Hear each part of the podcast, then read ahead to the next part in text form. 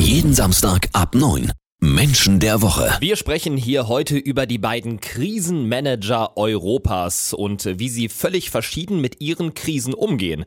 Bei mir wie immer Psychologin und Erkenntniscoach Mira Mühlenhof. Hallo Mira. Hallo.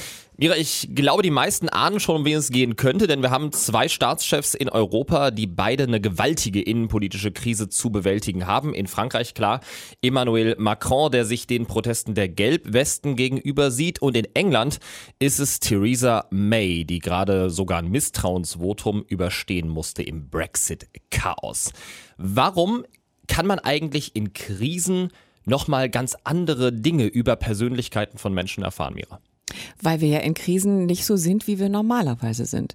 Also ich schaue ja in einer Krise nicht in den Spiegel und sage, die Welt ist scheiße, aber ich bin super. Also Ja, es macht okay. ja auch irgendwas mit mir.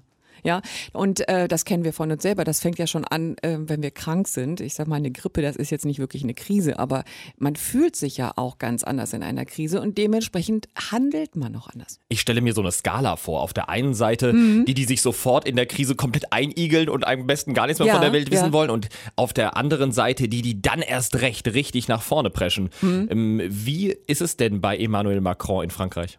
So wie du es gerade beschrieben hast, muss ich kurz umschwenken, doch auf äh, Theresa May. Okay. Während das, was du gerade beschrieben hast, das ist genau das, was sie gerade tut. Sie zieht sich eben nicht zurück. Das heißt, die Krise macht sie da extrem stärker. Ähm, von ihrer ursprünglichen intrinsischen Motivation Sicherheit schwenkt sie über in den Kampf und es geht ihr darum, diesen Kampf zu gewinnen. Diesen Mechanismus können wir zum Beispiel auch sehen bei äh, Angelique Kerber, haben wir auch schon mal drüber gesprochen, ähm, dass in dem Moment, wenn sie sich mit sich selber gut fühlt, wenn sie sich selber sicher fühlt, geht sie quasi in den Kampf und aktiviert so the dark side. Und das ist das, was, ähm, was gerade bei Frau May passiert. Man kann wirklich sehen, die lässt nicht locker und die will jetzt dieses Ding durchziehen. Und äh, genauso wie Frau Kerber Wimbledon gewonnen hat, kann man das jetzt bei Frau May sehen. Und daran kann man sehen, dass eben in einer Krise äh, ein ganz anderer Persönlichkeitsanteil stärker wird. Die Krisenmanager Europas sind unser Thema bei Menschen der Woche. Über Theresa May haben wir jetzt schon ein bisschen was erfahren Mhm. von Mira Mühlenhof. Gleich geht's dann um Emmanuel Macron, der sich ja den Protesten der Gelbwesten in Frankreich gegenüber sieht, wie er Krisen managt. Das klären wir gleich. Jeden Samstag ab 9.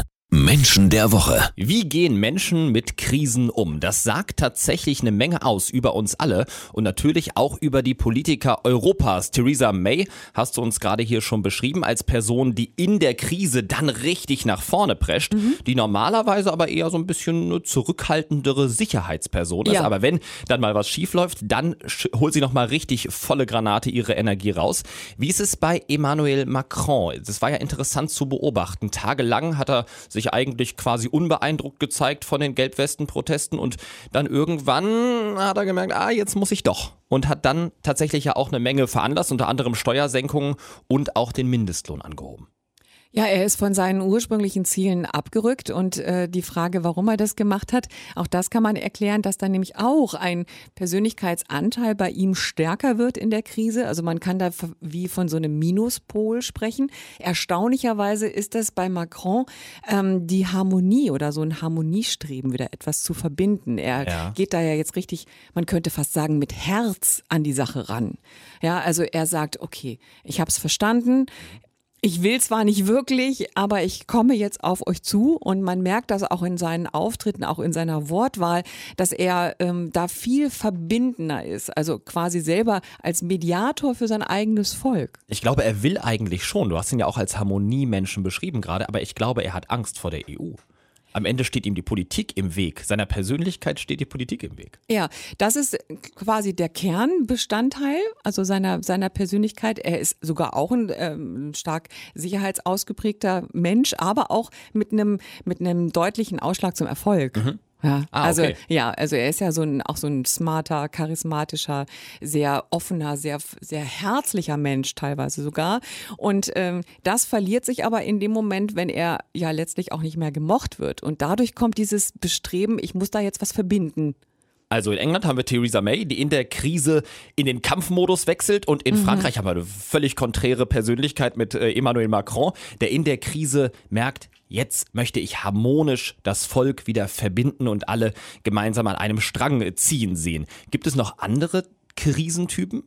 Ja, es gibt äh, ja insgesamt äh, zehn verschiedene intrinsische Motivationen und jede dieser intrinsischen Motivationen äh, verändert sich in einer Krise, je nachdem. Es gibt da ganz, äh, ganz, ganz spannende ähm, Entwicklungen, auch zum Beispiel äh, jemand, der die intrinsische Motivation macht, hat zum Beispiel, mhm. wie Uli Hoeneß, ja. der wird ganz demütig in einer Krise ja, und äh, verliert dieses, diesen Machtinstinkt und, und, und zieht sich zurück und taucht gar nicht mehr auf der Bildfläche auf und leckt quasi im, im stillen mhm. Kämmerchen mhm. die Wunden, bis alles wieder gut Oder ist. ist beleidigt. Vor kurzem diese auch, beleidigte oh, ja. Pressekonferenz, ja, da haben wir ja. auch so eine ganz andere Seite von dem genau. zum Beispiel gesehen. Also so ist es, äh, ist der Umgang mit Krisen ähm, genauso individuell, wie es natürlich A Menschen gibt und B, wie es intrinsische Motivationen gibt. Und das ist ganz äh, spannend, das so ähm, zu beobachten. Bei Macron ist mir noch aufgefallen, dass er ne, wenn man sich das anschaut, der hat eine ganz andere Körpersprache mhm. auch, wirkt auch selber total anders und er nimmt sich mit seiner Persönlichkeit mehr zurück in der Krise.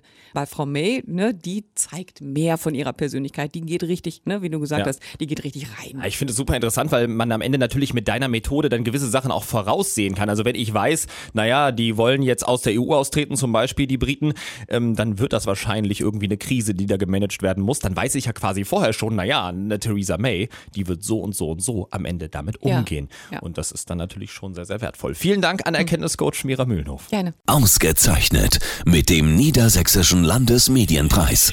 Menschen der Woche mit Mira Mühlenhof und Marius Hühne.